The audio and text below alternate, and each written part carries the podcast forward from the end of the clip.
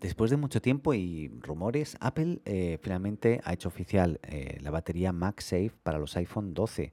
Este accesorio estará disponible por unos 99 dólares o unos 109 euros en Europa y funcionará con todas las variantes de, de iPhone, o sea, iPhone 12, iPhone 12 mini, iPhone 12 Pro, iPhone 12 Pro Max.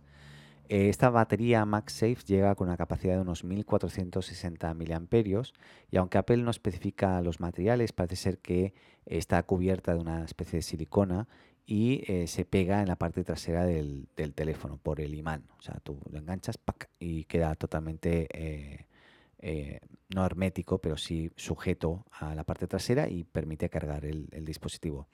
Eh, la batería MagSafe no incluye ni cargador ni cable Lightning. O sea, si tú quieres cargar tu batería, tienes que tener tu propio cable o cargador para poder cargar la batería. Eh, la verdad, bueno, es algo que ya se viene viendo por, por cómo va evolucionando la, compañía, cómo, cómo está entregando sus dispositivos.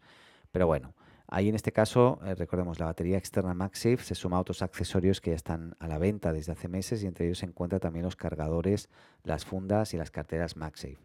Aquí haciendo un poquito de publicidad de, de productos Apple, pero bueno, interesante. Eh, eso sí, lo importante es que eh, Anker, que es un, proveedor que, que, sí está usando el estándar de MagSafe, pues ya pudo lanzar su propia batería externa el pasado febrero, que tiene una capacidad de 5.000 mAh, aunque es más grande que la batería oficial de Apple. No hay mucha claridad de cuánto carga, qué velocidad, al menos todavía. Así que bueno, seguramente será otra información.